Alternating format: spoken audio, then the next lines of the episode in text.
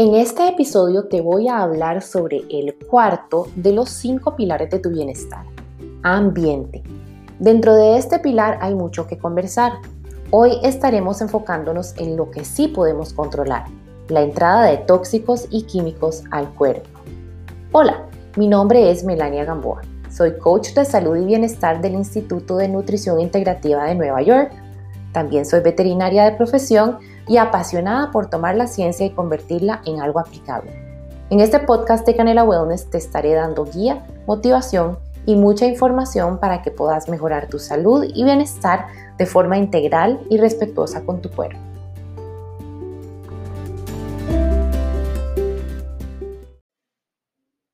Vivimos en una sopa tóxica.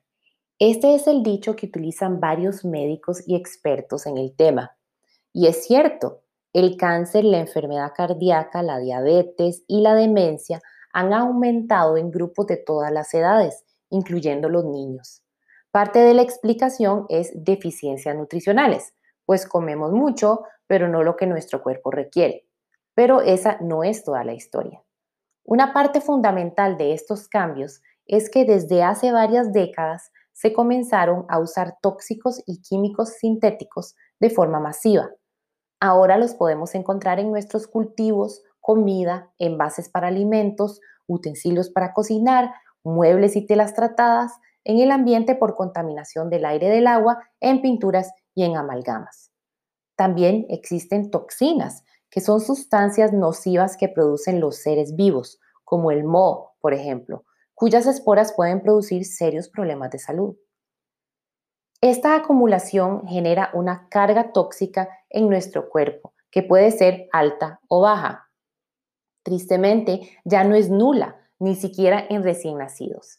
Y lo peor de todo es que hay personas que son genéticamente más sensibles a esta carga tóxica porque no pueden producir las enzimas necesarias que el cuerpo requiere para llevar a cabo sus procesos naturales de desintoxicación. A estas personas se les conoce como canarios amarillos y son los primeros en caer enfermos por intoxicación.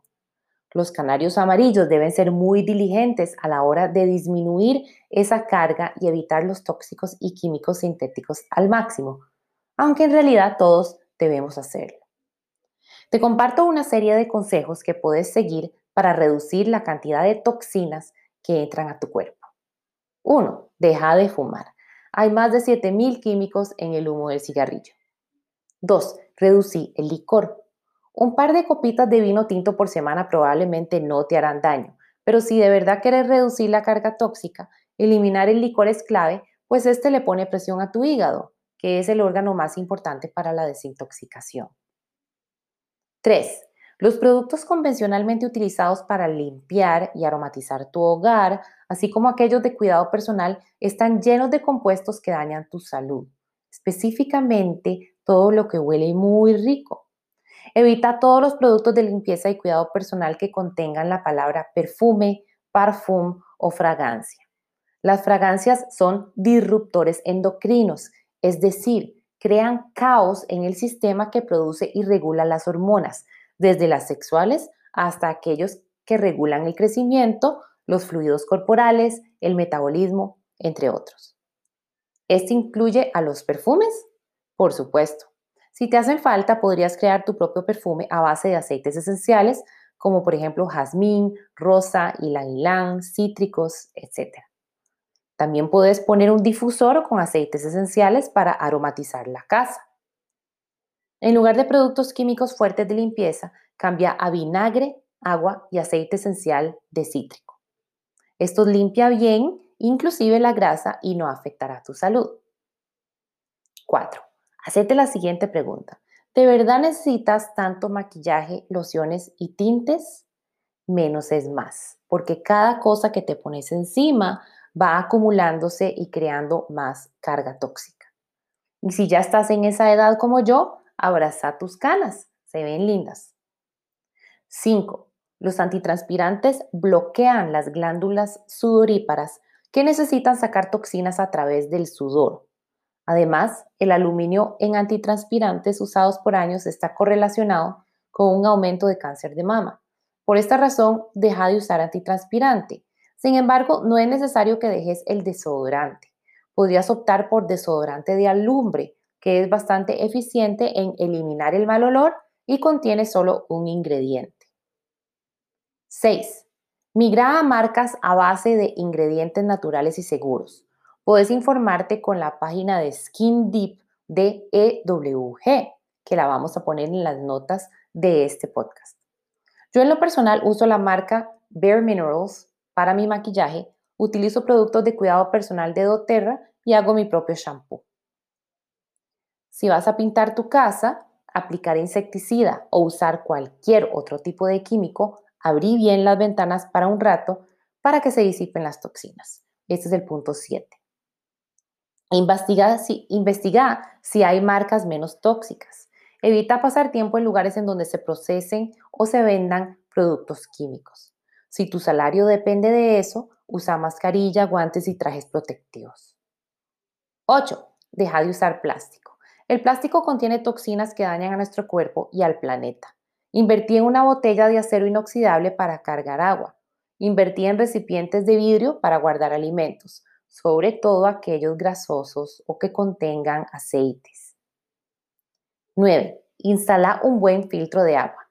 Cualquier filtro es mejor que ningún filtro. Pero lo ideal es que le hagas un estudio al agua de tu casa, pues de acuerdo a lo que se encuentre ahí, se podrá tomar la mejor decisión de cuál filtro poner.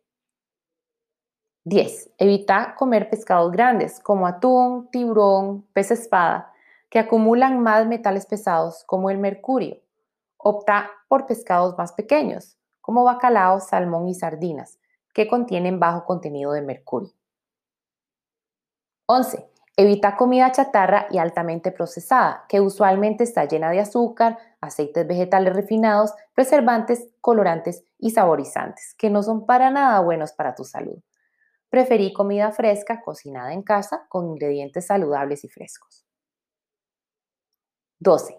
Lava todas las frutas y vegetales y desinfectarlos con agua, vinagre y aceite esencial de limón por 15 minutos. 13 come comida orgánica, si es posible, sobre todo la proteína animal.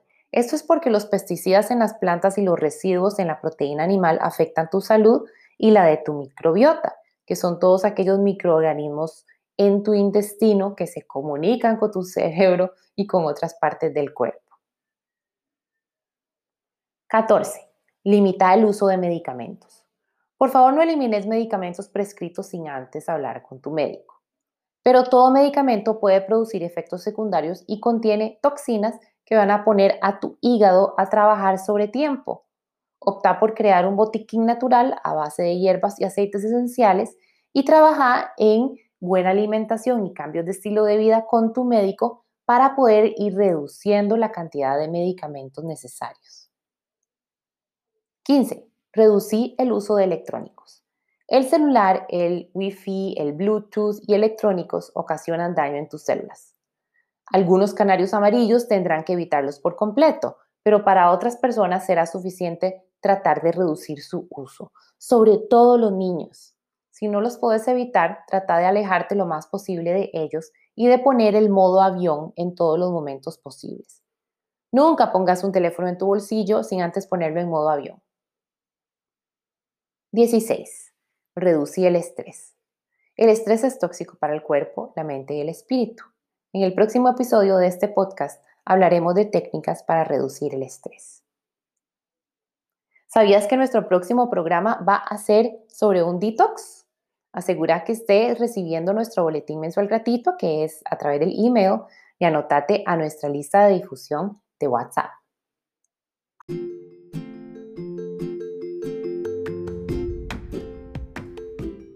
Si te gustó este podcast, suscríbete y compartí el episodio. Conecta con nosotros a través de nuestra lista de difusión de correo electrónico y WhatsApp y a través de nuestras redes sociales.